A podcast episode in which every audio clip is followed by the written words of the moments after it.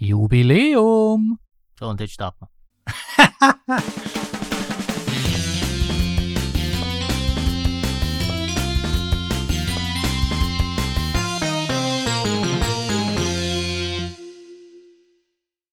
Hallo, liebe Zuhörerinnen und Freundinnen. Hallo, liebe Zuhörer und Freunde! Grüße euch zu unserer zehnten Folge.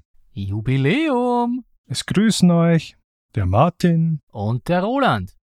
Herzlich willkommen zum Solo-Spieletreff. Eine neue Folge, ein neues Spiel. Wir freuen uns. Für die heutige Folge haben wir uns ein ganz besonderes Spiel herausgesucht. Hallertau von Lookout Games von Uwe Rosenberg.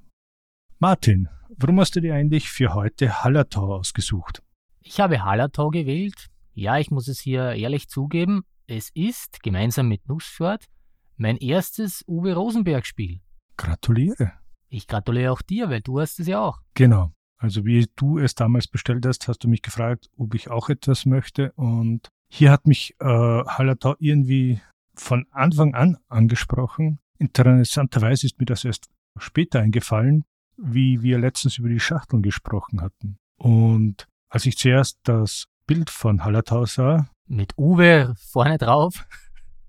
Nein, auf der Schachtel vorne ist ja, man kann es gut sehen, das ist Huibu, also äh, Bully Herwig. Wieder, was hast du für Schachtel? Achso, nein, das ist auf der Seite, Entschuldigung. Ui, mein, mein Fehler, nein, der Bully ist natürlich auf der Seite drauf. Genau. Aber sprechen wir das Spiel später. Kommen wir nun einmal zum Rückblick auf die letzte oder die letzten Folgen. Gab es hier etwas bei dir? Ja, wir haben Feedback bekommen, diesmal per E-Mail. Per E-Mail und auch per WhatsApp. Und anscheinend wollen einige unserer ZuhörerInnen mehr über Wargames und Cosims erfahren. Was denkst du dazu? Ich würde sagen, dann bieten wir dem Publikum das, was es will, oder? Ja, ich denke auch, wir sollten wieder mal eines bringen und habe mir schon eines überlegt und auch dir gezeigt. Was sagst du dazu? Jawohl, Herr Kalauin. Bing, bing, bing. Wir haben heute ein kleines Jubiläum, die zehnte Folge, Und Seewand vom Breitspiel-Podcast, den die Welt nicht braucht. hat ein größeres Jubiläum. Er feiert seine hundertste Folge. Nochmals herzliche Gratulation. Wir haben ihm ja schon in seiner hundertsten Folge selbst gratuliert und möchten es auch hier noch kurz auf diesen Wege tun. Also alles Gute, Sevan. Dich hat er ja eingeladen, mit ihm eine Partie Yukata zu spielen. Äh, ja, ich denke, es wird äh, heute oder morgen die erste Partie mit Grand Austria Hotel starten. Dann viel Spaß dabei. Ich danke dir. Martin, was gibt es Neues? Hast du interessante Neuigkeiten oder Nachrichten aufgeschnappt? Ja, ich habe gelesen, es kommt eine zweite Auflage von Great Western Trail. Das klingt interessant. Ich bin ja froh, dass ich das äh, gelesen habe, denn ich hätte mir schon fast die Erstauflage des Spiels gekauft und so werde ich doch noch ein wenig warten. Es hatte durchaus äh, durchwegs gute Kritiken. Ja, ich habe momentan habe ich eigentlich noch außer den Bildern noch gar nichts lesen können, was darin enthalten sein wird oder was die, Änder die Änderungen, die Neuheiten sein sollen. Welche Neuigkeiten hast du uns zu bieten? Ich habe einen Kickstarter aufgeschnappt und zwar von Blood Red Skies. Das ist eigentlich ein Tabletop-Spiel mit Flugzeugen und dieser Kickstarter ist eine PC-Umsetzung, wo man das Spiel dann auch alleine spielen kann. Ich dachte zuerst, äh, der Kickstarter ist beides, das Tabletop und das Computerspiel. Nein, ähm, Blood Red Skies gibt es von Warlord Games nun schon, ich glaube, seit einen oder eineinhalb Jahren. Ah, okay. Was mir sonst noch aufgefallen ist, im letzten GMT-Newsletter unter Rubrik Solo Games, also diese neue Rubrik bei GMT, äh, dass es Erweiterungen für Tank Duel gibt. Hast du von diesem Spiel schon einmal gehört? Nein, ehrlich gesagt noch nie. Ich würde mal vermuten, es geht hier um Panzer. Ah, Glückstreffer. Ja, also das Spiel heißt äh, Tank Duel Enemies in the Crosshair. Wie gesagt, man, es bekämpfen sich Panzer gegeneinander. Es ist von ein bis acht Spielern. Man hat hier einen Panzer mit Besatzung und der Zug wird durch äh, Karten ausgeführt. Eben Move-Bewegung oder dergleichen. Ich hatte es mal auf dem Radar, habe aber dann darauf vergessen, es mir näher anzusehen. Es spielt eigentlich original im, äh, an der Ostfront. Also sollte man vielleicht dazu sagen, Zweiter Weltkrieg, Ostfront. Und jetzt mit den Erweiterungen gibt es äh, mehr Panzer und auch Afrika-Szenario. Und ich glaube, ich muss mir das noch sehr genauer ansehen. Es schaut ganz interessant aus. Da wären wir wieder bei den Wargames. Extra für unser Publikum schauen wir uns das natürlich an. Genau, so ein 80-Euro-Spiel einfach mal so reingekippt. Ja, zu den unnötigen Ausgaben, da kommen wir später noch, da kann ich dann auch noch was erzählen. Nein, äh, generell sind Wargames meist etwas teurer. Ja, das hatten wir letztens eh besprochen, das ist äh, aufgrund der geringeren Auflage, sage ich mal, ist einer der Faktoren. Ja, das war's hier im Großen und Ganzen, was ich Wichtiges bemerkt hatte. Na, da steht ja noch eine Notiz von dir. Eine verwirrende Notiz. Ja, wir haben hier nebenbei, wenn wir präsentieren für, für den Podcast oder eine Folge aufnehmen, so eine Art Storyboard. Und mein Bruder hat hier versucht, mich mit interessanten Schriftzeichen und Fonds und was weiß ich noch komplett aus der Spur zu bringen. Ja, natürlich. Ich wollte das ein wenig übersichtlich machen, hier unseren Konzeptzettel, den wir beide hier lesen können. Und deshalb habe ich da die Überschrift mit so verschiedenen hübschen Schriftarten verschönert. Falls jemand Kindergartenkinder hat, ähm, der weiß, was gemeint ist. Vielen Dank dafür. Gehen wir zum nächsten. Martin, was hast du die letzten, seit der letzten Folge gemacht? Überraschenderweise oder erschreckenderweise fast gar nichts. Ich habe die letzten zwei Wochen habe ich es wieder nicht geschafft, dass ich mir The Crew anschaue. Ich hatte irgendwie überhaupt keine Zeit dafür. Also sprechen wir auch heute nicht, wie schon in der letzten Folge darüber. Wir freuen uns auf die nächste Folge. Vielleicht in der nächsten Folge, richtig. Ich hatte nicht einmal die Zeit, dass ich in einem Buch lese. Das ist sehr traurig. Das Einzige, was ich gemacht habe, neben Halator-Spielen, war, ich habe Lost Horizon auf der Nintendo Switch gespielt. Das ist ein Adventure aus dem Jahr 2010 von äh, Animation Arts. Vielleicht kennt jemand die Geheimakte-Reihe. Das sind die Entwickler. Es spielt äh, 1936 in Hongkong, Tibet und dergleichen. Hat eine wirklich tolle Geschichte. Gibt auch einen zweiten Teil. Und ich spiele eigentlich Adventures schon seit äh, meiner Jugend sehr gerne. Und auf der Switch spiele ich eigentlich noch viel lieber, weil ich hier auch mobil spielen kann, brauche nicht den PC aufbauen. Ich habe nämlich auch die ganze Collection, die gibt es auf uh, Good Old Games, habe ich die mal unter 10 Euro geschossen, also sechs Spiele. Das ist ein wirklich guter Preis, habe mir aber trotzdem alle Spiele nochmal auf der Switch auch gekauft. Interessant. Also wer auf Adventure steht, kann sich das anschauen. Ich, mir gefällt es sehr gut. Also ganz genau nicht mein Thema. Nein, aber Adventures interessieren mich nicht so unbedingt. Nicht so unbedingt. Ich glaube, die interessieren dich überhaupt nicht, oder? Ich glaube, du hast Monkey Island, hast du es gespielt damals? Ich habe Monkey Island gespielt, ja. Wahrscheinlich Indiana Jones 4 auch noch, soweit ich mich erinnere. Mm, ja. Ja, aber sonst hast du da eigentlich die anderen nicht gespielt. Ich hatte ja Lucas Arts habe ich schon so ziemlich alle gespielt. Aber erzähl mir lieber, was hast du gemacht die letzten zwei Wochen? Ich habe mich in Twitter versucht, so zum ersten Mal angemeldet und habe ähm, den offiziellen Kanal zu unserem Podcast ins Leben gerufen. Ja. Ich hoffe, dass da jetzt noch mehr kommen wird. Du wirst mich ja unterstützen. Natürlich unterstütze ich dich, zumindest geistig. Nein, wir sind jetzt auf Twitter zu finden unter @solospielertreff. Da gibt es die ganzen News. Der liebe Roland twittert hier. Mich findet ihr unter @magedu. Super. Du machst das recht gut mach weiter so. Schreibt uns doch Nachrichten auch auf Twitter, egal ob ihr Solo-Spieletreff schreibt oder auch mir, aber schreibt uns. Es gibt Haue.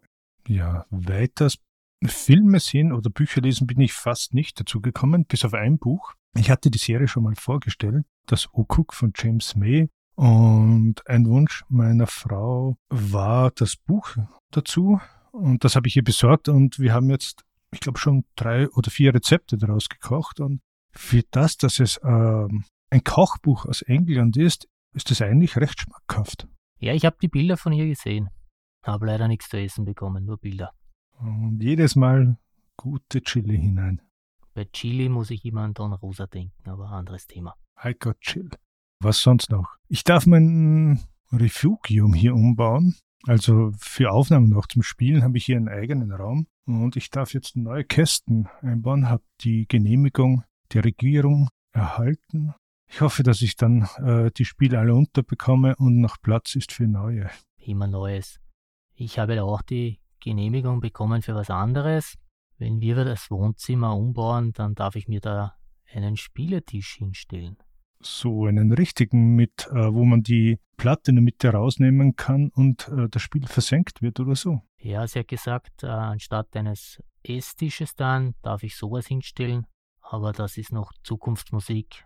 Wie gesagt, wenn es, wenn das Wohnzimmer umgebaut wird, in, weiß ich nicht, zwei, drei Jahren, dann kommt da ein richtiger Tisch hin. Die Kinder sind zumindest schon begeistert. Falls Corona vorbei ist, kann ich dich ja mal besuchen. Ähm, du hast ja einen Tisch mit Glasplatte. Ich kann dir hier meinen äh, 8-Kilo-Schlägel zeigen. Du meinst, ich würde nur tauschen, wenn der andere kaputt ist? Nein, ich habe da keine Probleme. Ich tausche auch, wenn es nicht kaputt ist. Nun passt. Ja, zum Spielen bin ich auch gekommen. Ähm, City Skylines hatte ich wieder ausgepackt und probiert. Macht sowohl äh, mit den Kindern Spaß, da es ein kooperatives Spiel ist und die Karten auch offen ausgelegt werden. Das heißt, jeder weiß eigentlich, was zu spielen ist. Es ist solo zwar etwas schwieriger, aber eigentlich ein ganz unterhaltsames Spiel. Ja, das passiert ja auf einem PC-Spiel. Das habe ich nie gespielt. Ich kenne nur SimCity. Ja, City Skylines ist ich will jetzt nicht unbedingt sagen Konkurrenz, aber es ist sehr ähnlich zu SimCity. Also funktioniert im Prinzip doch genauso. Man hat die Straßen, die verschiedenen Zonen, Industrie, Handel und Wohnfläche. Man muss auch Leitungen legen für Wasser und Abwasser und für Stromversorgung äh, sorgen. Also es spielt sich schon sehr wie SimCity. Das äh, dazugehörige Brettspiel ist etwas anders, man hat hier zwar im Prinzip auch diese, diese Städte, aber Straßen und die Stadtviertel sind vorgegeben und man erhält Karten und auf denen sind hier bestimmte, ähm, ich sag mal, Gebäude oder Sektoren abgebildet. Zum Beispiel eben, dass man ein Geschäftshaus wohin bauen darf und so. Und dann ist es eigentlich mehr ein Puzzlespiel auf die Art von, ich weiß nicht, Fest für Odin oder Patchwork oder so. Gibt es da Missionen, was man erfüllen muss, oder geht es da nur um Punkte? Eigentlich geht es um Punkte. Ich glaube, wir werden einmal äh, darüber noch genauer sprechen. Für dich sicher interessant ist, es gibt eine Art Kampagne. In dem ersten Schritt baut man dann nur einfach hin und dann kommen hinzu ähm, Sondergebäude und in einem nächsten Level dann Berufe und im nächsten Level dann noch Gesetze es ist eigentlich sehr einsteigerfreundlich dadurch. Das ist ja von Kosmos, oder? Das Brettspiel ist von Kosmos, genau. Ja, die würde ich sagen, die sind ja eher für Familienspiele bekannt. Ja, kann ich mir vorstellen, dass das sicher so einsteigerfreundlich ist. Ja, also ich habe schon mit den Kindern auch gespielt. Ja. Was gab sonst noch? Yukat habe ich wieder etwas gespielt. In Erinnerung sind mir drei Folgen geblieben. Seine ist La Granja no Siesta, ein Roll-and-Ride-Spiel ja, nicht unbedingt meines. Mit einem Freund habe ich jetzt wieder A Few Acres of Snow gestartet. Das war eine Zeit lang eines meiner Lieblingsspiele. Prinzip so ein, ich sag mal, ein COSIM oder Wargame, kartenbasierend. Und zwar Franzosen gegen Engländer bei der Besiedlung von Nordamerika. Und sonst noch, ich glaube, zwei Partien äh, Russian Railroads. Das hört sich ja sehr interessant an. Da kommst ja du aus dem Spiel ja gar nicht mehr raus. Ja, bei Yukata ist der Vorteil, du magst einen Zug, speicherst und dann kommt der nächste dran und manchmal, wenn der Gegenüber, wenn man nur zu zweit spielt, auch online ist, da geht es wirklich Zug um Zug, einer nach dem anderen und man kommt ziemlich schnell durch. Bei anderen Partien kann es schon ein paar Tage dauern, bis du wieder mit deinem Zug dran bist. Gibt es da ein Limit äh, von der Zeit her, wie lange ich da brauchen kann, bis ich meinen Zug mache? Äh, ja, nagel mich jetzt nicht drauf fest, entweder 30 oder 90 Tage. Okay, wenn du da an den falschen gerätst. Ja, das Problem ist so, du kannst dir nicht aussuchen, welches Spiel du spielst. Das System gibt dir vor, wenn du jetzt vier, fünf Spiele gespielt hast, mit diesem musst du weiterspielen, ansonsten kannst du mit den anderen nicht weitermachen. So wirst du gezwungen, eben diese eine Partie auch weiterzuführen, nicht zu sagen, ah, das interessiert mich nicht und ich möchte lieber das andere Spiel spielen. Nein, du musst bei allen die Zugreihenfolge oder sagen wir so, die Spielreihenfolge einhalten. Nein, ich meine, wenn du da einen netten Gegenüber hast, der einmal im Monat reinschaut und sonst gar nicht spielt, das ist ja auch toll. Kommt immer wieder vor, aber ja, starte einfach die nächste Partie mit jemand anderen. Du kannst solche Personen dann auch für dich markieren, dass du mit denen nicht mehr zusammenspielen willst. Das ist alles möglich. Spielst du da eigentlich mit Leuten, die du kennst oder auch mit anderen? Beides. Also Testspiele, das sollte man vielleicht auch dazu erwähnen. Ich kann, wenn ich ein Spiel erstelle, auswählen, ob es ein Wertungsspiel ist oder nur ein Probetestspiel. Und wenn ein neues Spiel oder so äh, rauskommt oder ich etwas ausprobieren möchte, dann spiele ich das meist mit Freunden nur mal in Testmodus. Wertungsspiele spiele ich hier auch mit Freunden, aber auch mit mir unbekannten Personen. Hast du aber das Glück gehabt, dass du nicht so eine Schlaftablette wie mich hattest? Na, bei einer Partie, glaube ich, da wurde sie, die wurde ausgesetzt, weil eben hier nichts mehr zurückkam. Das passiert öfters, wenn Spieler neu äh, anfangen, sich neu registrieren und dann aber aus welchen Gründen auch immer das Interesse daran verlieren. Na gut, dann schauen wir, dass wir das Interesse an dem heutigen Spiel nicht verlieren und steigen wir gleich ein, oder? Steigen wir ein in die bunte Welt des Bierbrauens. Hallertau. Wir hatten letztens gesprochen über Schachteln und Kaufanreize. Und ich weiß nicht, ob du dich noch erinnern kannst, wie wir Hallertau äh, bestellt haben. Ja, ich kann mich noch sehr gut erinnern. Na, dann schieß los. Wie ich schon am Anfang erwähnt habe, es ist gemeinsam mit Nussfort mein erstes Uwe Rosenberg-Spiel. Und ich habe da bei der Spiel Digital letztes Jahr, also 2020, habe ich mir die verschiedenen Streams angeschaut, unter anderem auch den äh, Lookout-Spiele-Stream auf Twitch. Ich spiele mir jetzt ein, das war Uwe Rosenberg, hat mit jemand anderen das Spiel selbst vorgestellt. Und ich fand das sehr interessant und habe dich gleich gefragt, wie schaut's aus?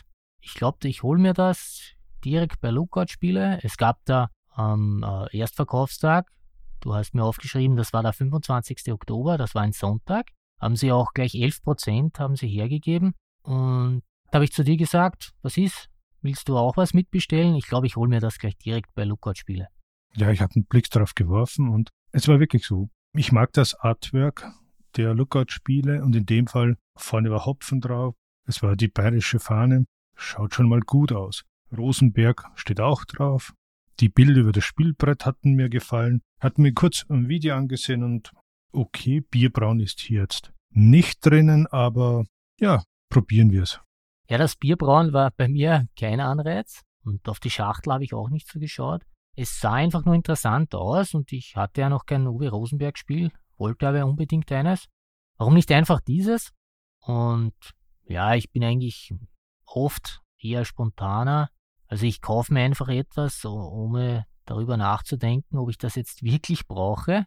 Oft ist es sehr nützlich, weil die Zeit, die ich mit dem Nachdenken, mit den Abwägen, der Recherche dann verplemper, die nutze ich lieber für etwas anderes. Ob das sinnvoll ist, weiß ich jetzt nicht, aber das ist ein anderes Thema. Ich habe dann auch schon unnütze Sachen gekauft. Hier will ich nur kurz anführen, die äh, DJI Mavic Mini, die habe ich mir Ende 2019 vorbestellt, wie sie da vorgestellt wurde. Ja, das war eine unnütze Sache, weil ich bin vielleicht drei oder viermal geflogen, seitdem liegt es im Kasten. Aber Hallertau gehört nicht dazu. Das möchte ich gleich sagen. Das Spiel mag ich wirklich. Das war also unser Einstieg. Wir haben das am Erstverkaufstag bestellt. Da haben wir auch so eine schöne Urkunde bekommen. Und nachdem das ja mein erstes Rosenberg-Spiel ist, kann ich in die heutige Folge ähm, ziemlich unvoreingenommen einsteigen. Ich habe da keine Vergleiche zu den anderen Spielen. Kann nicht sagen, das ist ja geklaut aus dem, das gab es schon so oft. Da tue ich mir heute ganz leicht und kann voller Enthusiasmus und Freude hier berichten. Ja, es ist eigentlich mein dritter Rosenberg-Titel. Ich hatte schon seit längerer Zeit Agricola und seit ein paar Jahren auch Fest für Odin. Ja, ich kann da eher direkte Vergleiche ziehen.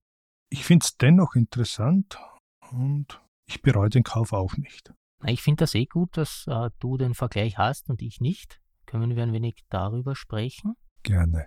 Steigen wir gleich voll ein in die Regeln oder sprechen wir vorher noch kurz über Uwe Rosenberg? Was ist dir lieber? Ich denke, ich lausche mal deinen Worten über Uwe Rosenberg und vielleicht kann man dann auch was daraus ableiten auf die Regeln. Na gut. Ja, über Uwe Rosenberg, da könnte man eigene Folgen, wenn nicht sogar eigene Podcasts starten. Solo Manolo hat das übrigens getan. Er hat äh, die Rosenberg-Chroniken, in denen er über die Spiele und über Uwe Rosenberg spricht. Es gibt auch ein Interview, sehr interessant. Hört da unbedingt rein. Wir können hier, beziehungsweise möchten hier eigentlich nur einen kleinen Einblick machen. Geboren ist er am 27. März 1970 in Ostfriesland. Da steht eigentlich aller Erde, eigentlich auch auf meiner Liste. Das soll ja ein sehr persönliches Spiel sein. Ja, Uwe Rosenberg ist verheiratet, hat vier Kinder und lebt wohl in Gütersloh. Zumindest steht das noch auf seinem Boardgame Geek Account. Da hat er sich übrigens das letzte Mal am 17. Oktober 2018 eingeloggt. So viel zum Stalking. Du böse du. Ja, bekannt geworden ist er durch Bonanza, das Kartenspiel von 1997. Kennst du das? Ich kenn's, hab's aber noch nie gespielt. Ja, ich habe das auch noch nie gespielt. Das ist ab zwei Spieler. Ich habe nur gefunden, es gibt da eine Solo-Variante Al Capone von 2000, aber das ist leider nicht mehr erhältlich, beziehungsweise nur mehr gebraucht erhältlich. Ja. 2000 hat er äh, Lookout-Spiele mitbegründet und dann 2016 äh, die Edition Spielwiese. Dort äh, war es das Erstlingswerk Cottage Garden, ist auch ein Spiel von ihm, also bei der Edition Spielwiese. Wir könnten jetzt natürlich alle seine Spiele aufzählen, aber. Gehe ich kurz ein Nickerchen machen. Ja, ich wollte gerade sagen, ich glaube, das ist eher langweilig, das lassen wir lieber. Deshalb nur eine kurze Frage an dich. Welche Uwe Rosenberg-Spiele besitzt du? Und was ist dein Uwe Rosenberg-Lieblingsspiel? Die drei, die ich schon genannt hatte. Und ich habe gesehen, äh, Klunker hätte ich auch noch, aber das habe ich noch nie gespielt.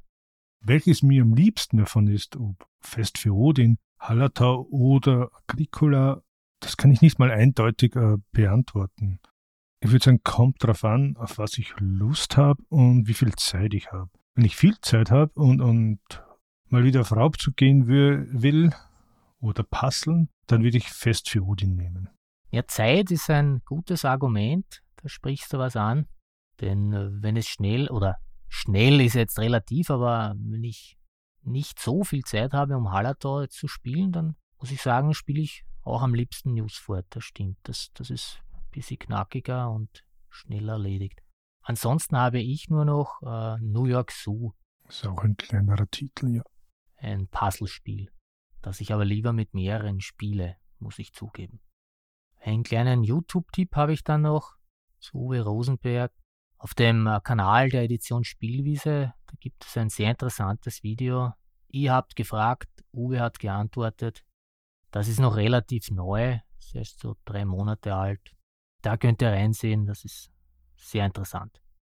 Über Uwe Rosenberg haben wir gerade gesprochen und wir sollten nun auch die Designer und Grafiker erwähnen. Für die Illustrationen war Lukas Sigmund äh, zuständig und das Grafikdesign stammt von Clemens Franz. Beziehungsweise Atelier 198. Genau. Lukas Sigmund hat schon öfters mit Uwe Rosenberg zusammengearbeitet. Zum Beispiel Rekold, Nova Luna, Sagani. Ja, zwei weitere Spiele wären dann noch Pandoria und Vampire the Masquerade Heritage. Die sind nicht solo und auch nicht von Uwe Rosenberg. Auch Clemens Franz kennt man von zahlreichen Uwe Rosenberg-Spielen.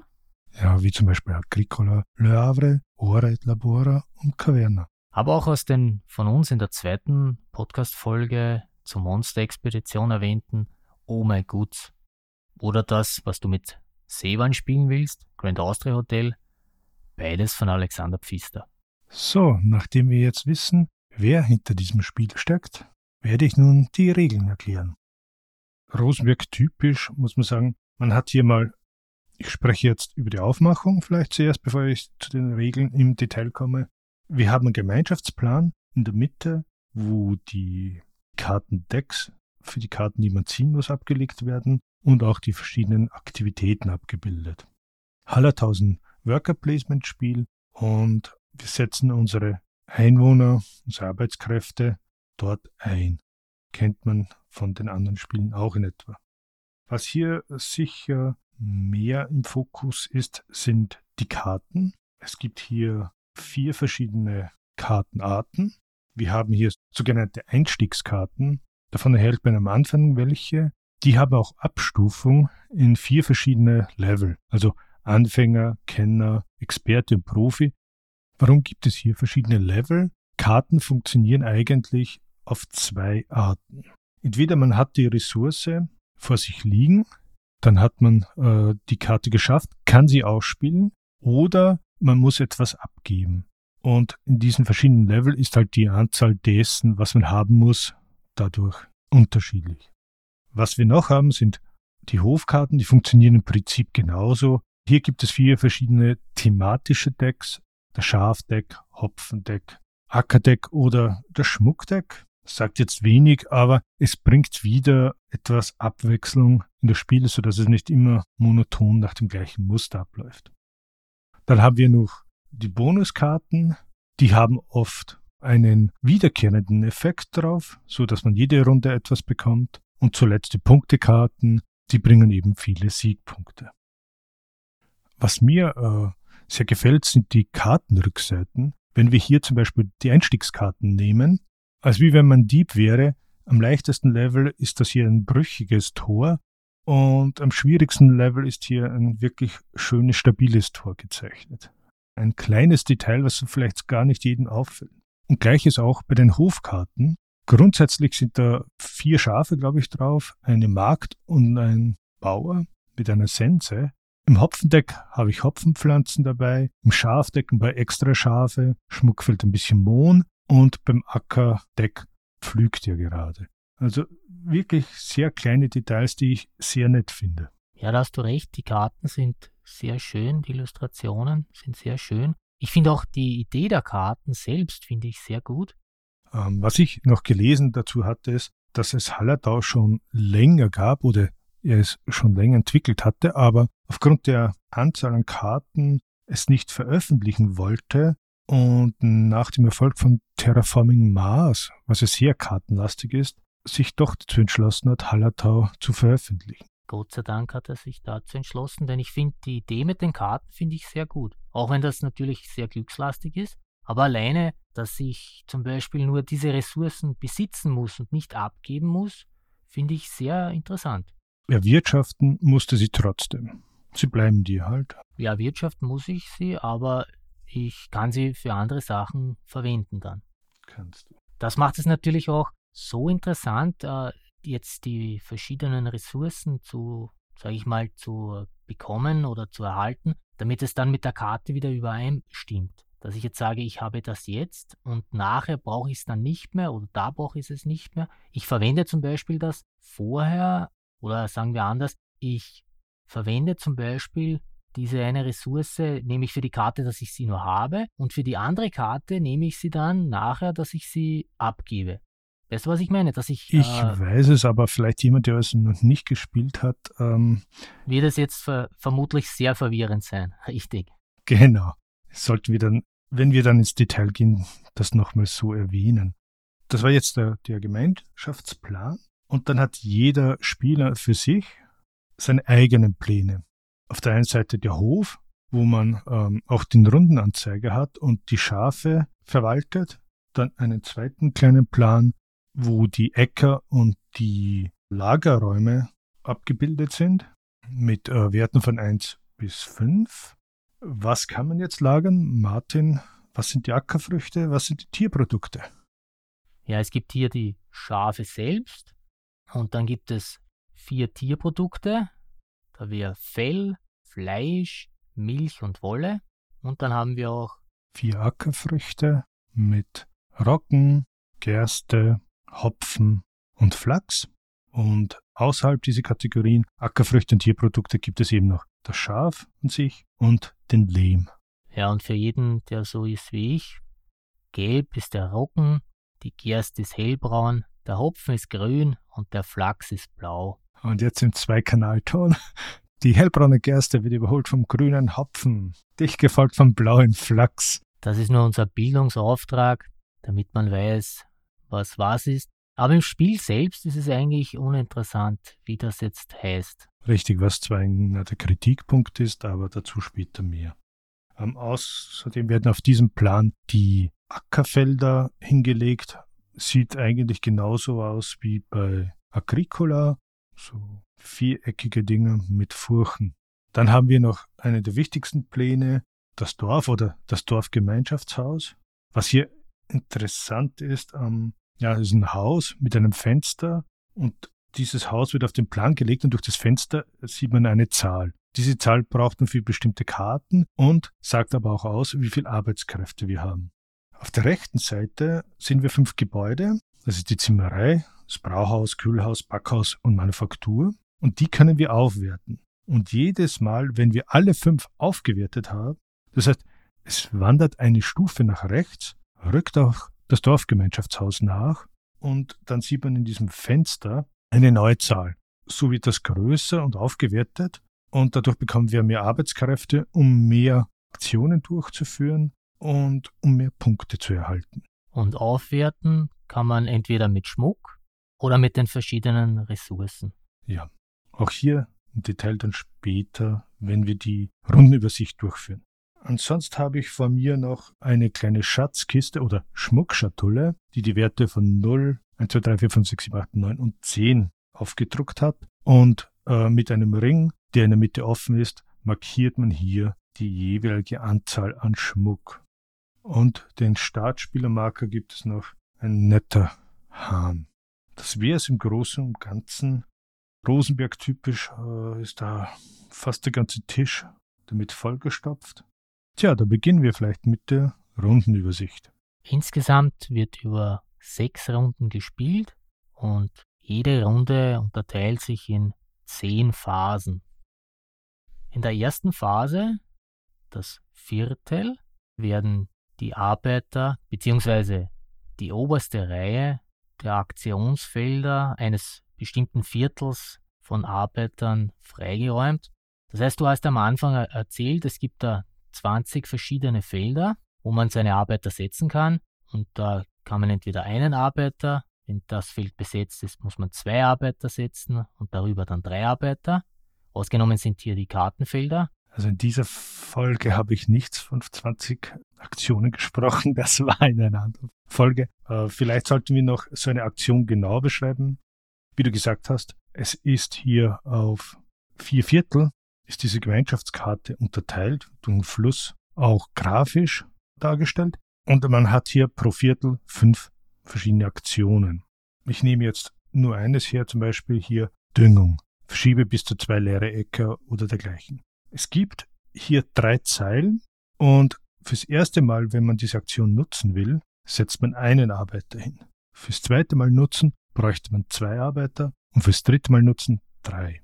Das ist jetzt der Unterschied zu Agricola, wo man eine Aktion sperrt, wenn ein Bauer es durchführt, aber auch der Unterschied zu Fest für Odin, denn dort kann man ja auch pro Aktion ein bis vier Wikinger einsetzen, nur der Outcome ist hier oft anders. In diesem Spiel ist es egal, wie viele Personen auf die Aktion gesetzt werden, es kommt immer das Gleiche heraus. Wie Martin gesagt hatte, nehmen wir an, wir hatten diese Aktion zum zweiten Mal durchgeführt. Das heißt, es wird die erste Zeile und die zweite Zeile besetzt. Dann wird in dieser Aufräumphase die oberste Zeile, das werden die zwei Arbeiter entfernt und es würde ein Würfel übrig bleiben. Ja, dazu sieht man eine der Viertelvorgaben. Da steht dann drauf, welches Viertel halt die oberste Reihe abgeräumt wird. Genau, die Spieleranzahl abhängig. Ein Spieler ein Viertel wird reduziert, Zwei Spieler zwei Viertel werden reduziert, drei Spieler drei Viertel werden reduziert und bei vier Spielern aus jedem Viertel. Da habe ich natürlich meinen ersten Fehler gemacht. Ich habe da das Fragezeichen zwischen den beiden Vierteln komplett übersehen, keine Ahnung warum, und habe dann natürlich beide abgeräumt. Und somit hast du dann auch äh, wieder mehr Möglichkeiten, um zu setzen und habe dann mehr Punkte gemacht. Durch diesen Zufallsfaktor ergibt sich auch ein immer etwas anderer Spielfluss und man muss etwas reagieren auf die Gegebenheiten. Vor allem am Anfang ist es wichtig, da man hier nur mit sechs Arbeitern beginnt, äh, muss man hier schon ganz genau überlegen, wo man anfängt. Es ist für mich, finde ich, auch überhaupt der erste Zug in dieser Hinsicht einer der wichtigsten. So, aber nun zur zweiten Phase, Martin. Neue Arbeiter. Man schiebt hier eine der am Anfang noch sechs Hofkarten von seinem Hofplan herunter. Genau genommen die letzte, also nicht irgendeine, sondern wirklich in der Reihenfolge.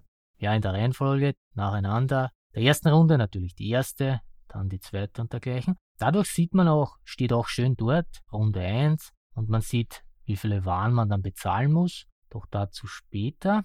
Man gibt dann auf diese Karte seine Arbeiter, also hier ganz am Anfang sind das sechs Arbeiter, nachher dann halt die Zahl, was in dem Fenster steht, das du vorher so schön beschrieben hast. Und was man hier noch sagen muss, ist, seine Arbeiter ist relativ. Also es gibt hier nur eine Farbe. Es ist nicht so wie bei anderen Spielen, dass jeder seine expliziten Arbeiter hat. Nein, man hat nur Würfel und das sind blaue Würfel und die sind für alle gleich. Aber das ist eben dieser Pool, den jeder zur Verfügung bekommt. Am Spielplan so ist es komplett egal. Das sind alle in der gleichen Farbe. Ja, was man in dieser Runde auch beachten muss, ist, wenn man Schafe erhält, dann werden die, ein Pfeil zeigt das an, immer unterhalb der aktuellen Runde auf die Karte gelegt. Und falls dann ein Schaf noch drauf ist, wenn ich diese Karte herunterschiebe, stirbt es leider eines natürlichen Todes und man hat von dem Schaf überhaupt nichts. Oder praktisch gesagt, wenn man in Runde 1 ein Schaf kauft, würde es in Runde 4 entfernt werden, es würde abtreten. Es gibt Aktionen, um das Leben zu verlängern, aber wenn man dann in Runde 4 zum Beispiel ein Schaf kaufen würde, würde das dann in den, äh, ins letzte Feld, in den die Stallung. die Stallung kommen und dort ist es dann sicher und bringt dann auch unsere Siegpunkte erst. Die sechs Runden sind verteilt oben drei, unten drei auf dem Hofplan und man gibt das Schaf immer genau eins darunter. Und so muss man beim Schaf natürlich auch überlegen, lasse ich es eine Runde weitergehen oder schlachte ich es? Man sollte halt aufpassen, dass man es nicht einfach sterben lässt. Das wäre die ungünstigste Variante, genau. Also im Notfall schlachten bekommt man Fleisch und Leder oder man nimmt eine der Aktionen, um das Leben der Schafe zu verlängern. So, dann kommen wir zur Phase 3. Das Einkommen. In der allerersten Runde kann man diese Phase noch nicht nutzen, aber später dann, wenn man seine Bonuskarten aktiviert, also es gibt auf den verschiedenen Bonuskarten, das ist schön dargestellt auch, da steht dann auch eine große 3 dort, das heißt in Phase 3 kann man diese immer aktivieren und da hat man verschiedene Vorteile. Zum Beispiel, man bekommt einen Acker oder man bekommt verschiedene Ressourcen oder Schmuck oder dergleichen diese Phase ist eigentlich, finde ich, auch sehr wichtig. Es gibt da zum Beispiel, hatte ich die Karte, dass man in jeder Runde einen Schmuck erhält. Man bezahlt da zwar drei Schmuck, aber wenn man das zum Beispiel schon in der zweiten oder dritten Runde spielen kann, dann bekommt man natürlich dann vier oder fünf Schmuck insgesamt. Also das ist für mich einer der, der ersten Fehler gewesen, diese Karten zu unterschätzen, aber nach zwei, drei Partien äh, kommt man da schon drauf. Diese Einkommen sind ja nichts gebunden und wenn man hier schon bald drei, vier, fünf, sechs Ressourcen, muss ja nicht mal Schmuck sein, es können ja normale Ackerfrüchte auch sein, diese ohne Einsatz immer erhält, dann sind das sehr wertvolle Karten eigentlich, die einem weiterhelfen. Und jede Karte bringt auch noch extra Siegpunkte. Hier muss man natürlich auch Glück haben, dass man diese Karten auch bekommt. Natürlich. Es ist auch so, dass man zum Beispiel bei den Einstiegskarten bekommt man immer eine oder auch mehrere dieser Bonuskarten, wenn man sie erfüllt. Vier, um genau zu sein. So, das war nun Phase 3. Es folgt Phase 4. Die Aktionen. Die hatten wir schon besprochen, beziehungsweise du hattest schon erwähnt. Am Spielplan gibt es verschiedene Aktionsfelder sind insgesamt sind es 20, also für jedes Viertel 5. Das ist auch wieder eine Sache, die man vielleicht am Anfang verwirrend finden kann. Man muss sich einfach nur vorstellen, das sind vier Viertel, links oben das sind fünf Aktionen, rechts oben fünf, links unten fünf, rechts unten wieder fünf. Und wie du gesagt hast, schön durch einen Fluss unterteilt. Ich habe da beim allerersten Mal spielen, wie ich gelesen habe, dass die Arbeiter hier weggeräumt werden, war ich ein wenig verwirrt, aber es ist eh ganz offensichtlich, dass das vier Viertel sind. Wobei für das Setzen oder Durchführen der Aktionen sind die Viertel eigentlich irrelevant. Man hat hier schon alle 20 äh, Felder zur Verfügung. Ja, das war ein kurzes Abschweifen von mir, entschuldige. Ja, äh, vielleicht wenn wir ein paar dieser Felder äh, erwähnen. thematisch passt das mit den Vierteln, wie du es erwähnt hast. Denn du hast in jedem Viertel im Prinzip die gleichen thematischen Arbeiten. Du hast etwas, was das Aussehen auf den Äckern betrifft. Du hast eine Aktion, um Äcker hinzuzufügen und du hast Aktionen, um Rohstoffe oder Früchte zu erhalten. Das ist auch durch diese kleinen äh, Piktogramme gekennzeichnet. Das ist ein Schaf oder eben eine Frucht, ein Acker oder Schmuck aufgezeichnet. Das heißt, es ist, wenn es darum geht, zum Beispiel wie Urbarmachung, wo man einen kleinen Acker hält und Lehm, sind nicht alle Aktionen, wo man Äcker hält, in diesem Viertel, sondern sie sind so grob gleichmäßig verteilt.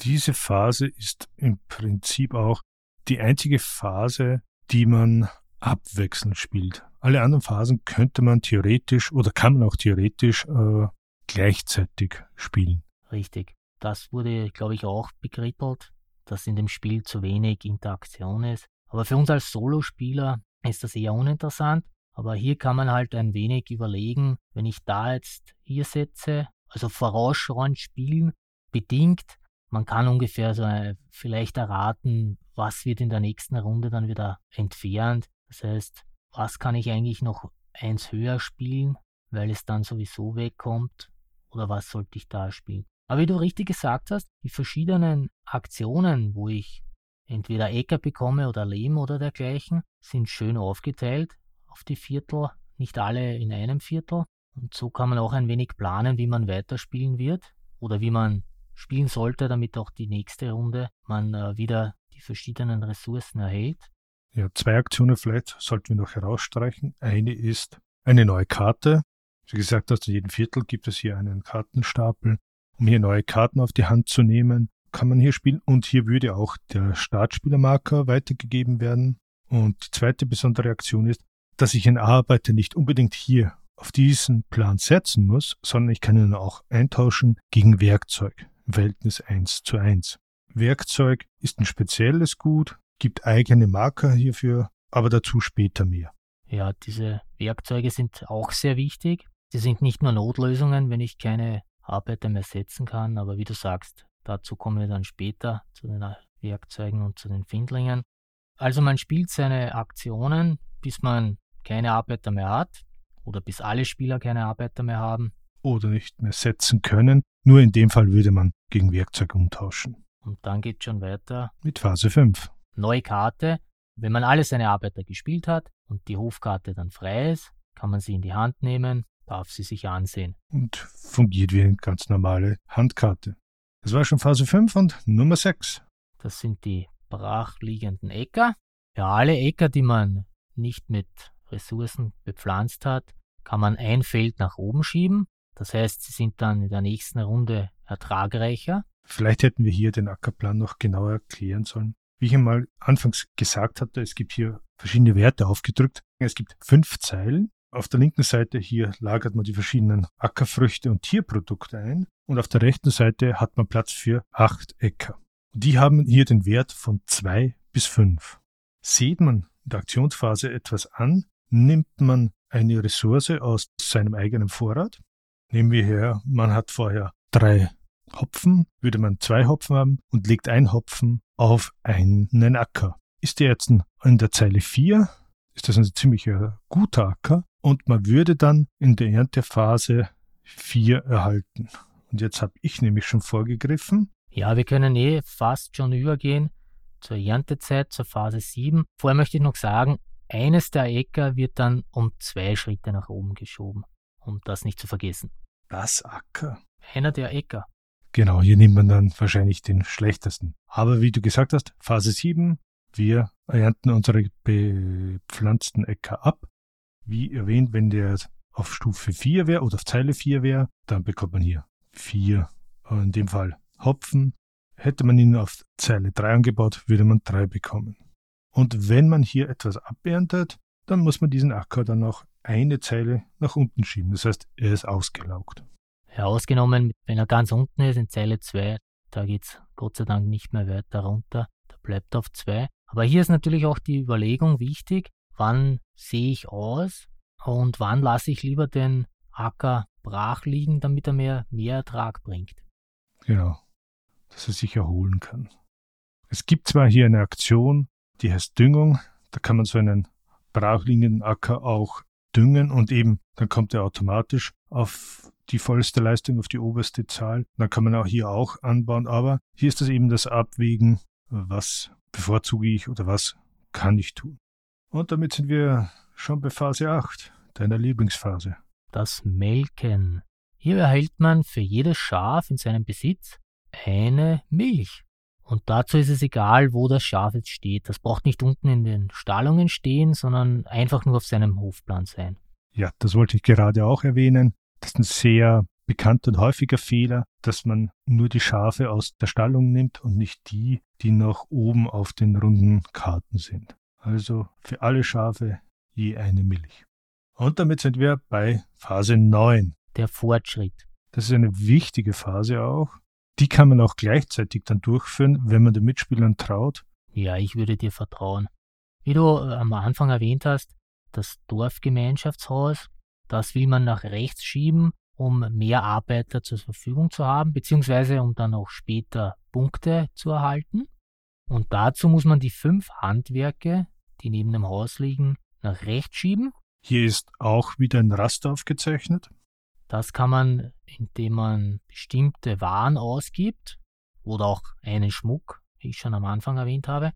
Da gibt es bestimmte Einschränkungen bzw. erlaubte Waren, die man verwenden muss. Ich nehme hier kurz als Beispiel die Zimmerei. Auf der steht drauf, dass man mehr Lehm als Rocken ausgeben muss. Und je nachdem, in welcher Runde wir uns befinden, ist es ein Unterschied, wie viele Waren man ausgeben muss. In der ersten Runde muss man jeweils nur eine Ware ausgeben. Und hier kann auch schon wieder ein, ein, Fehler passieren, der mir passiert ist. Besser gesagt, ich musste da ein wenig nachdenken, was ist gemeint mit einer Ware.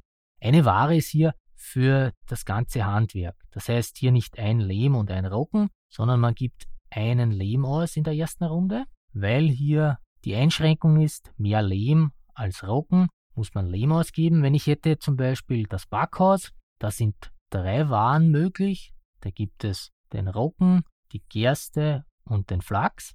Da kann ich mir in der ersten Runde noch aussuchen, was soll ich nehmen von den drei Sachen. Später muss man dann mehr Waren bezahlen. Hier haben wir auch die Einschränkung, dass vom Flachs maximal eines bezahlt werden kann. In der ersten Runde ist das noch un uninteressant, weil da kann man eh nur eines zahlen. Aber später dann, wo man mehrere Waren zahlen muss, um hier aufrüsten zu können, wird es dann auch schon wichtig. Und da gibt es dann auch noch den Rabatt, den man erhalten kann, wenn man von zwei Waren bezahlt, dann ist es weniger oder nachher dann von drei Waren ist es weniger. Vereinfacht gesagt, in der ersten Runde ist es am einfachsten aufzuwerten, da wir nur eine Ware brauchen. In Runde 4 zum Beispiel würden wir schon, wenn man von einer Ware aufrüsten möchte oder aufwerten möchte, vier Waren von dieser Sorte benötigen. In dem Beispiel mit der Zimmerei von Martin, hier wo es mehr Lehm als Rocken gibt, würde man hier vier Lehm brauchen. Es gibt aber auch ab Runde 3 dann eben diese Rabatte, wie von dir erwähnt. Das wäre zum Beispiel hier drei Waren von zwei Sorten. Das würde heißen, man könnte zwei Lehm und einen Rocken abgeben und dafür einen Stufenaufstieg durchführen. Das Problem hier jetzt ist, wie ich gesagt habe, es ist ein Raster, dass es hier Felsbrocken gibt, sogenannte Findlinge. Und über die kann ich nicht hinaus wachsen.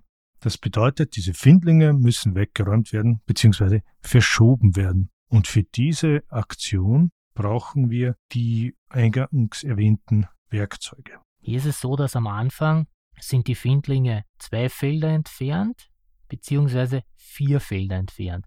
Also ein Feld kann ich so erweitern, ohne dass ich was machen muss. Und wenn ich ein zweites Feld fahren will, dann brauche ich ein Werkzeug, damit ich den einen Findling verschiebe. Sollte ich jedoch drei Felder schon fahren wollen, dann müsste ich beide Findlinge verschieben und würde somit eins, zwei, drei Werkzeuge benötigen. Habe ich mich verrechnet oder ist das richtig? Das ist so richtig. Randnotiz noch, in den Runden 1 bis 5 halten die Werkzeuge durch. Das heißt, man muss nur markieren, welches benutzt man. In Runde 6 dann gehen diese Werkzeuge nach der Benutzung auch kaputt. Das ist natürlich auch wichtig. Denn sie zählen zu den Punkten. Sie zählen zu den Punkten und man kann auch bei verschiedenen Karten kann man auch die ähm, verkaufen oder eintauschen. Da hat man auch Vorteile. Zu Beginn ist es eben wichtig, wie du gesagt hast, dass man hier einiges an Werkzeugen hier äh, besitzt, um so viele Findlinge wie möglich jede Runde, überhaupt in die billigen Runden zu verschieben und dadurch nach vorne zu kommen. Ja, das ist richtig, denn hier muss man auch nachdenken. Am Anfang zahle ich noch viel weniger, um die Handwerke zu verschieben und später wird das dann viel teurer. Und da sollte man eigentlich auch am Anfang schon schauen, dass man mindestens ein Werkzeug hat. Meiner Meinung nach. Ich versuche sogar so bald als möglich fünf Werkzeuge zu haben, um alle Handwerke ein zweites Feld weiterzubringen. Ja, weil nichts ärgert einen mehr, als wenn man nicht weiterschieben kann, nur weil man den Findling nicht verschieben kann. Man jedoch die Ressourcen hätte. Wobei das dann taktisch gesehen auch nicht das größte Problem ist, falls man ein zweites Handwerk weiterschieben könnte. Es gibt hier eine Aktion, dass man das dann wieder verkaufen kann und man bekommt dann Schmuck dafür und dann erweitert man das in der nächsten Runde wieder. Wobei Stichwort Schmuck, kein Einspruch, Schmuck kann man auch dazu verwenden, um so ein Handwerk nach vorne zu bringen. Und zwar komplett. Was dadurch auch bedeutet, dass in der Runde 1 Schmuck eigentlich fast wertlos ist oder gleichzusetzen ist mit jedem anderen Rohstoff, aber dann in Runde 6 oder Runde 5 dann 5 oder 6 Rohstoffe wert ist. Das heißt, Schmuck wird immer wertvoller für diese Tätigkeit. Da hast du recht. Und die Aktion, die du erwähnst, die ist ja in dem Fall interessant, weil in Phase 10 werden ja dann die Findlinge wieder ausgerichtet. Sie kommen zwei bzw. vier Felder vom Handwerk wieder entfernt. Das heißt, ich schiebe sie wieder nach, nach rechts. Möglich ist, kann es natürlich auch sein, dass ich sie nach links schieben muss, wenn ich durch diese Aktion das verschiebe, aber nur, wenn es am Schluss nach links ist. Richtig. Das heißt, wenn ich diese Aktion mache, bekomme ich zwei Schmuck. Der Findling wird aber nicht versetzt und ich kann ja, später kann ich ja noch, theoretisch mit zwei Schmuck kann ich ja zwei Felder das weiterschieben. Ja. Das war jetzt verwirrend gesagt. Sehr. Aber auf der anderen Seite, um die Strategie von vorhin weiterzuführen, das wäre, ich habe die Zimmerei eben noch weiter gesetzt. Der Findling ist auf noch weiter nach rechts. Und wenn ich das dann in der nächsten Runde verkaufe, habe ich jetzt zwei Felder, wo ich das dann erweitern könnte, um nach vorne zu gehen und ich müsste nicht wieder ein Werkzeug nehmen. Das heißt, auch wenn ich das nicht in einer Linie habe, ist es eine legitime Strategie, nur Teile aufzuwerten, von denen ich auch die Ressourcen habe. Ja, und wenn man die Findlinge dann ausgerichtet hat, dann ist die Runde auch schon wieder zu Ende. Wobei schon, wie Zeit relativ ist. Je nachdem, wie lange du brauchst, um deine Arbeit zu setzen, beziehungsweise die anderen Phasen dann durchzuführen. Es gibt dann noch die Jederzeit-Aktionen, die man halt immer machen kann, egal welche Phase dran ist oder welcher Spieler jetzt dran ist. Die Handkarten haben wir da ja schon angesprochen, die sehr wichtig sind in diesem Spiel, wie ich finde, denn die darf ich immer spielen. Generell immer, aber es gibt manche mit einer Begrenzung für bestimmte Runden. Ja, da gibt es Karten, die darf ich zum Beispiel nur in der siebten Phase ausspielen beim Ernten. Da bringen sie mir zum Beispiel den doppelten Ertrag oder dergleichen. Zum Beispiel, genau. Müssen schon ein bisschen klug scheißen auch. Zur Zeitfrage, wie lange brauchst du für ein Spiel? Also alleine brauche ich sicher eine Stunde brauche ich schon, ja. Ich weiß nicht, ob ich schon mal in einer Stunde geschafft habe. Ich denke nicht. Die letzten Male, wo ich mitgestoppt habe, glaube ich, waren es zwei Stunden immer. Allerdings hatte ich mir hier nebenbei äh, auch was aufgedreht, beziehungsweise Podcasts gehört, aber eineinhalb Stunden bis zwei Stunden würde ich sagen. Du hörst neben dem Spielen Podcasts? Schlimmer Junge. Wow. Ist nur erlaubt, wenn es der Ärger ist. Das habe ich noch nicht getan. So, das war jetzt der Rundenablauf. Sechs solcher Runden sind zu spielen und am Schluss kommt dann die Schlusswertung. Man kann in insgesamt fünf Kategorien Siegpunkte erhalten. Genau, der erste ist der Hausplan, also dort, wo das Dorfgemeinschaftshaus steht. Hier bekommt man Siegpunkte, je nachdem, wie weit eben dieses Dorfgemeinschaftshaus vorgerückt ist, aber auch, wenn einzelne Handwerke sich von den anderen abgehoben haben. Die zweite Kategorie wären die Schafe. Hier ist jedes Schaf im Stall oder in der Stallung dann einen Siegpunkt wert. Die dritte Kategorie ist der Schmuck. Hier ist jeder Schmuck auch jeweils einen Siegpunkt wert. Und am Schluss äh, werden die Geräte, Äcker und Waren zusammengezählt und für je fünf an der Anzahl bekommt man dann einen Siegpunkt. Und als fünfte Kategorie die ausgespielten Handkarten. Das sind in dem Fall die Bonuskarten und die Punktekarten, die hier verschiedene Siegpunkte aufgedruckt haben und die dann zur Gesamtsumme hinzugezählt werden. Laut Anleitung gibt es dann noch eine kartenlose Variante, das heißt man spielt das Spiel einfach ohne den Handkarten. Ich muss gestehen, diese Version habe ich nie ausprobiert. Ich werde die auch nicht ausprobieren. Ich finde es ohne den Karten eigentlich eher langweilig. Vielleicht um die Mechaniken kennenzulernen oder als Familienspiel. Aber eben bei Hallertau sind die Karten ja doch ein integraler Bestandteil der Mechanik. Das hast du schön gesagt und ich sehe das auch so. Jetzt können wir noch zu Einzelheiten kommen, wenn du willst. Was muss man beachten? Worüber kann man stolpern? Das meiste haben wir eigentlich eh schon erwähnt. Das ist das Abräumen der Arbeiter.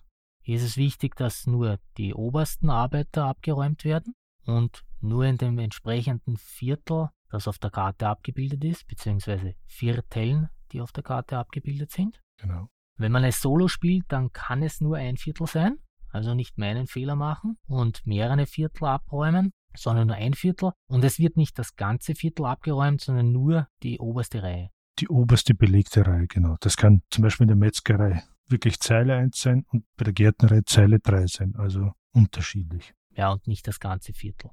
Und ein weiterer Fehler, das steht aber auch in der Anleitung, wenn man aussieht, dass man hier die Waren zuerst ein Feld nach unten schiebt und dann eine neue Ressource nimmt und diese auf den Acker legt und nicht zum Beispiel, wenn man hier jetzt in Reihe 4 seinen Flachs hat, dass man den Flachs aus Reihe 4 nimmt und dann auf den Acker setzt. Weil da hat man natürlich dann vier genommen und nicht nur einen. Ja, man braucht hier halt mehrere Marker. Ich habe auch hier im Lager meistens mehrere Marker zur Verfügung. Also ich addiere das nicht immer oder so, sind es einfach ein neun, dann habe ich irgendwie einen auf zwei, einen auf vier, ja, sind sechs. Irgendwie kommt man schon hin. Aber das sind bekannte Fehler. Ja, beim Solospiel ist das auch einfacher. Da gehen dir die Marker nicht so schnell aus. Aber wenn du mehrere Spieler bist, dann kann das dann ansonsten schon passieren, wenn du nur einen nimmst. Denkst du wirklich? Also es gibt von jeder Warnart 20 Marker, das heißt pro Spieler 5 im Schnitt. Ich hatte mal eine Runde, da ist mir die Milch schon ziemlich ausgegangen.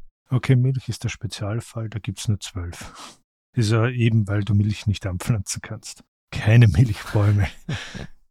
Was sicher auch, wenn wir jetzt so reden, weil du sagst, äh, was man beachten sollte, strategiemäßig, dass man schon in der Aktionsphase überlegt, wie möchte ich die Handwerke aufrüsten, so dass ich da vorher schon durchzähle und ausrechne, was brauche ich noch, damit ich alle fünf oder irgendeins, das weiter hinten ist, nach vorne pushen kann, damit ich insgesamt nach vorne rücken kann. Also am Anfang wäre eben Leben sehr wichtig, aber zum Beispiel fürs Kühlhaus, das gerne übersehen wird, darf man nur Fleisch und Milch verwenden. Und Fleisch und Milch kann ich eigentlich nur durch die Schafe, durch Schlachten oder normales Milchgeben erhalten oder durch bestimmte Felder wie Wochenarbeit oder Wochenmarkt, aber dort die Ressourcen, die man erhält, wirklich sehr begrenzt nur sind und das gerade nur am Anfang hilft. Später ähm, braucht man doch eine gewisse Anzahl an Schafen. Ja, Schafe sind hier auch wichtig, da hast du recht. Ich hatte ja auch Runden zum Beispiel, wo ich, weiß ich nicht, acht, neun Schafe hatte. Da bin ich natürlich in der Milch fast ertrunken. Dann hatte ich auch wieder andere Runden, da waren es nur ein oder zwei und, und da fehlt dir die Milch auf alle Fälle. Und das ist dann auch nicht so leicht, sie zu bekommen. Denn es gibt ja auch zum Beispiel hier das Feld, wo du Schafe bekommst, wenn du Milch abgibst. Das ist dann der Kreislauf. Wenn ich schon viele Schafe habe, kriege ich viel Milch und bekomme wieder Schafe durch die Milch. Du sprichst die Schafzucht an und dann Metzgerei. Ist richtig, aber es wird doch dann hier auch immer schwieriger, das zu nutzen, denn der Aufwand für ähm, die Aktion durchzuführen an Arbeitern ja steigt. Du warst da bei der Länge der Partie, hast gesagt über zwei Stunden. Hast du das Spiel äh, nur alleine gespielt oder auch mit mehreren? Ich habe es bis jetzt nur alleine gespielt. Ich habe es auch äh, mit meinem Jüngeren gespielt. Und hier hat sich auch gezeigt, dass Hallertau schon etwas komplexer ist als Nussfjord. Da spielt er nämlich auch sehr gerne. Denn im Gegensatz zu Nussfjord, wo er mich auch schon besiegt hat, also mehr Punkte hatte als ich, hatte er bei Hallertau keine Chance. Da hatte ich meist äh, mindestens die doppelte Anzahl an Punkten. Zur Länge, zu zweit haben wir auch mindestens zweieinhalb Stunden gebraucht für eine Partie. Hallertau muss man schon planen und äh, auch nach vorne denken, was man machen wird. Und da denke ich, dass Kinder oder jüngere Kinder doch an ihre Grenzen geraten werden. Ja, das ist, das ist wirklich schon schwierig. Da musste ich ihm schon helfen und sagen, ich würde jetzt das machen oder ich würde jetzt das machen, was bei Newsfjord eigentlich überhaupt nicht ist. Dabei hätten wir jetzt schon mal die erste Kategorisierung. Newsfjord ist das Einfachere. Auf alle Fälle. Also Hallertor finde ich schon etwas komplexer. Jetzt nicht unbedingt äh, von, vom Regeln verstehen. Nein, die Regeln sind geschmeidig, gibt es eigentlich nicht viele Probleme. Nein, die sind wirklich gut geschrieben. Es geht hier, wie du so richtig sagst, dass man überlegt, schon vorausplant, was man in den nächsten Runden machen will, was man hier brauchen könnte oder hier. Und sonst kann man noch sagen, eine schöne Schachtel, viele Holzteile, schönes Gewicht, auch durch die Karten. Ja, die Schachtel ist ziemlich voll, da hast du recht. Und ich finde auch die Holzplättchen sehr schön. Ich habe da auch äh, verschiedene Rezensionen gelesen, die den Preis des Spiels bemängeln. Der ist mit so 60, 70 Euro schon etwas höher. Da wurde auch erwähnt, ne, man hätte zum Beispiel Kartonblättchen nehmen können anstatt dem Holz. Aber da sage ich lieber, nein, bitte nicht. Die sind eigentlich recht passend. Ich bereue also den, den Preis eigentlich nicht. Auf keinen Fall. Nein, das würde ich auch nicht sagen. Und bei dieser Art von Familienspiel sind mir auch die Holzteile wichtiger und lieber. Verschiedene Formen, sodass man es leicht erkennen kann und auch erfüllen kann. Außerdem sind sie ja haltbarer als Kartonplättchen. Wobei das auch oder gerade deswegen einer meiner größten Kritikpunkte ist. Dann wären wir schon beim Fazit. Also erzähl, was gefällt dir, was gefällt dir nicht? Ich fange mal an mit dem, was mir nicht gefällt. Und zwar, das Spielprinzip an sich gefällt mir. Von den Materialien habe ich hier Probleme. Warum sind zum Beispiel die Werkzeuge so dünne Plättchen? Ja, damit man sie vielleicht noch unterscheiden kann von den Früchten und Produkten. Lass ich gelten. Aber warum muss ich für den Schmuck einen eigenen Plan mit diesem komischen Ring haben. Das verschwendet eigentlich nur unnötig irgendwo 10 Quadratzentimeter. Ja, aber das ist ja kein Problem, weil das Spiel ist ja so klein, da hat man ja viel Platz am Tisch. Ja, wenn du einen Tisch von 4 Quadratmeter hast. Nein, da hast du schon recht. Wenn man alleine spielt, geht es ja gerade noch. Ist da schon viel Platz, den man benötigt? Zu zweit? Ja, da haben wir eigentlich schon den Tisch immer ziemlich voll. Wie man das zu viert spielen will, hm, ist mir schleierhaft. Naja, ich kann es mir vorstellen, in einem Hobby- oder Clubraum, wo du entweder einen extra großen oder zwei, drei Tische aneinandergereiht hast, geht es dann. Aber so persönlich eben, das verstehe ich überhaupt nicht mit diesem äh, Schmuckschatulle. Das mit dem Haus und dem Fenster, das finde ich voll interessant, sieht super aus, aber irgendwie auch nervig. Also ich habe dieses Haus von 10, 15 Zentimeter Länge und ich benutze es als Kartenablage. Auch wieder nur, um Platz zu sparen. Und der nächste Kritikpunkt aus meiner Sicht ist, ich habe hier auf diesem Ackerplan aufgezeichnet, wo die ersten drei Äcker hinkommen. Da ist so ein kleiner Stein aufgezeichnet. Es gibt aber nirgendwo eine Aufzeichnung, was sind meine Anfangsressourcen. Da hätte man ja auch irgendwo das ein Flachs, eine Gerste, glaube ich, und ein Roggen. Und ein Roggen, ja.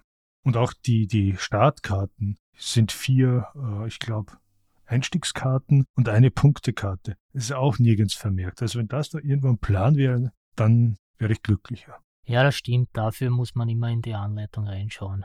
Da hast du recht, das ist ein, ein wenig mühsam. Du hast es so schön vermerkt. Braucht Platz wie eine Schlachtplatte.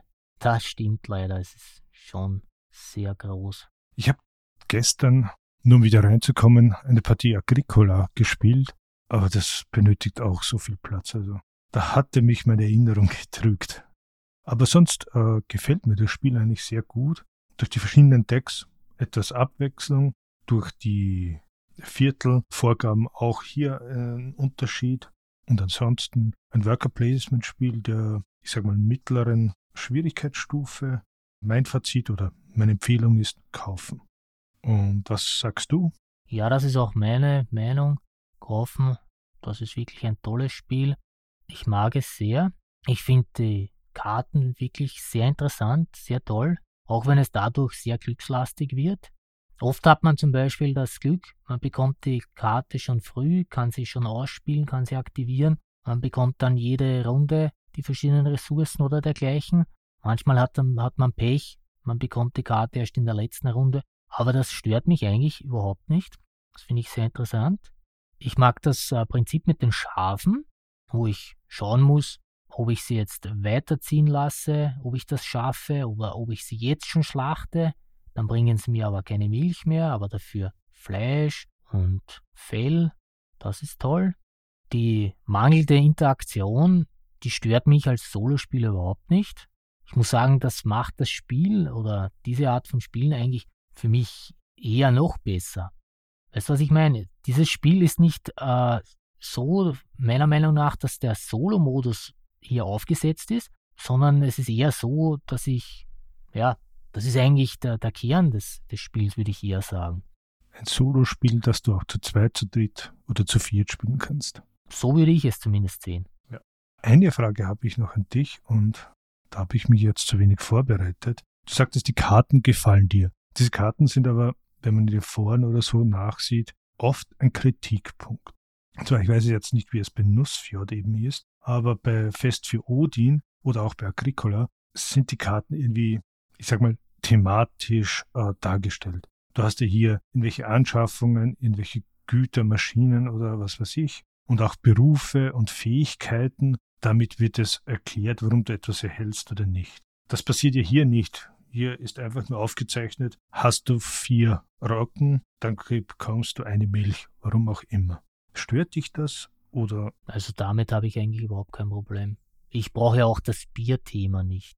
Mir war ja auch, was die Hallertau eigentlich ist, war mir ja vorher eigentlich auch nicht bewusst. Hatte ich noch nie davon gehört. Hatten wir das erzählt? Dass das das größte Hopfenanbaugebiet der Welt ist? Ja, ich glaube nicht, oder? Nein, haben wir, eigentlich, haben wir eigentlich überhaupt nicht erwähnt. Aber das wird ja auch äh, kritisiert, dass eigentlich das Bierbrauen hier überhaupt kein Thema ist. Aber ich würde sagen, äh, die Hallertau ist ja eigentlich nicht, ja, Wahrscheinlich wird dort auch Bier gebraut, aber ich glaube, da ist ja auch die, die Landschaft selbst ist ja eigentlich da ein Thema für dieses Spiel. Das schon, nein, stimmt schon. Also Hallertau ist, ich will jetzt nicht sagen fürs Bierbrauen und so bekannt, aber schon als Bier ging und auch, ich hatte auf Twitter gepostet, sie haben dort einen eigenen Hopfen, der auch weltweit verwendet wird oder verschifft wird oder eine eigene Sorte ist. Okay, dann mein Fehler, nehme ich alles zurück. Aber stört dich das, dass hier das Bierbrauen selbst überhaupt kein Thema ist? Nein, definitiv nicht. Ich meine, von mir aus könnten wir auch hier, weiß ich nicht, mehr Schweinchen und Hamster züchten. Ja, wäre vielleicht auch eine Idee für ein Spiel. Wie gesagt, in gewissem Maße sind fast alle Spiele irgendwie aufgesetzt. Hier eben fehlt halt etwas der Bezug dazu, wie du sagst. Es geht ab, aber es soll so sein. Ich meine, wenn bei Fest für Odin keine Wikinger vorkommen würden, wäre es wahrscheinlich auch langweiliger, aber das Thema könnte man auch durch irgendeine andere Kultur äh, ersetzen. Fest für die Mayas oder was weiß ich. Ja, aber ich glaube, das kann man in so ziemlich jedem Spiel, oder? Im Großen und Ganzen ja. Es hat mir auch noch nie jemand erklären können, warum bei Schach das Pferd einen Knicks macht. Es verbeugt sich vor dir. Nach rechts oder links wie ein Hase. ne, vielleicht. Egal. Ich hätte da noch eine Frage für dich. Ich als Anfänger, du als Experte. Was kommt in Hallertor vor, was es auch zum Beispiel in Agricola gibt? Definitiv das mit den Äckern, dass ich hier Ackerplättchen habe, an denen ich ähm, Ackerfrüchte aussehen kann und diese auch dann abgeerntet werden. Die Schafe, also dass es auch Tiere dazu gibt. Aber sonst, für mein Empfinden, war es das im Großen und Ganzen. Die Karten funktionieren meines Wissens doch etwas anders. Und bei ein Fest für Odin? Ich meine, gepuzzelt wird hier nicht bei Hallertor, das habe ich herausfinden können. Ja, und das ist, glaube ich, einer der größten Unterschiede. Hier sehe ich die Gemeinsamkeiten gerade noch in der Anzahl, also dass man bestimmte Aktionen vielleicht sperrt und dann mehr Arbeiter braucht. Wobei hier ja eben, wie schon mal gesagt, bei Fest für Odin, es dann Unterschiede gibt, ob ich nur eine oder zwei Wikinger einsetze, was hier bei Hallertau eigentlich irrelevant ist. Daraus stellt sich jetzt die Frage für mich, wo ist der Unterschied zu Nussfjord? In Nussfjord ist es so, dass man sieben Runden hat und man hat immer nur drei Arbeiter. Das heißt, man kann nicht mehr Arbeiter bekommen, man kann nur diese drei setzen und auch das System mit dem Aufstocken der Arbeiter, dass ich einmal einen, dann zwei, dann drei zahle, Das gibt es da nicht. Da kann man entweder setzen oder nicht. Manche Felder können auch von mehreren Spielern besetzt werden oder Arbeitern, aber die meisten eigentlich nicht. Und sonst ist es ja ganz anders. Es gibt da keine Schafe, es wird nichts angebaut. Es gibt nur drei Ressourcen, wie ich schon einmal erwähnt habe. Gibt es nur Fisch, Holz und auch Geld. Aber sonst würde ich sagen, ist es eigentlich so ziemlich verschieden. Ich bin ja gespannt, was jetzt noch kommen wird. Irgendwo habe ich gelesen, dass sich anscheinend äh, Uwe Rosenberg jetzt von diesen Landwirtschaftsspielen, von diesem Thema äh, verabschieden will und etwas anderes bringen möchte. Ja, ist die Frage, ob das jetzt gut oder schlecht ist. Ich bin auf alle Fälle gespannt. Wie du sagst, äh, von den Landwirtschaftsthemen gibt es eigentlich schon genug Spiele. Da kann er ruhig was anderes auch mal machen. Stört mich nicht. Ich glaube aber nicht, dass er uns enttäuschen wird. Ich hoffe auch nicht. Gut, ich würde sagen, das wäre es dann für unsere zehnte Folge gewesen. Ja, ich hoffe, es hat euch wieder gefallen. Ja, wenn nicht, gebt Bescheid. Schreibt uns. Schickt uns. Jetzt auf dem neuen Twitter-Kanal, Solospieletreff. Wobei natürlich äh, BoardgameGeek-Kanal und die normalen E-Mail-Adressen auch noch aktiv sind und ich auch dort regelmäßig anzutreffen bin. Podcast at solospieletreff.at.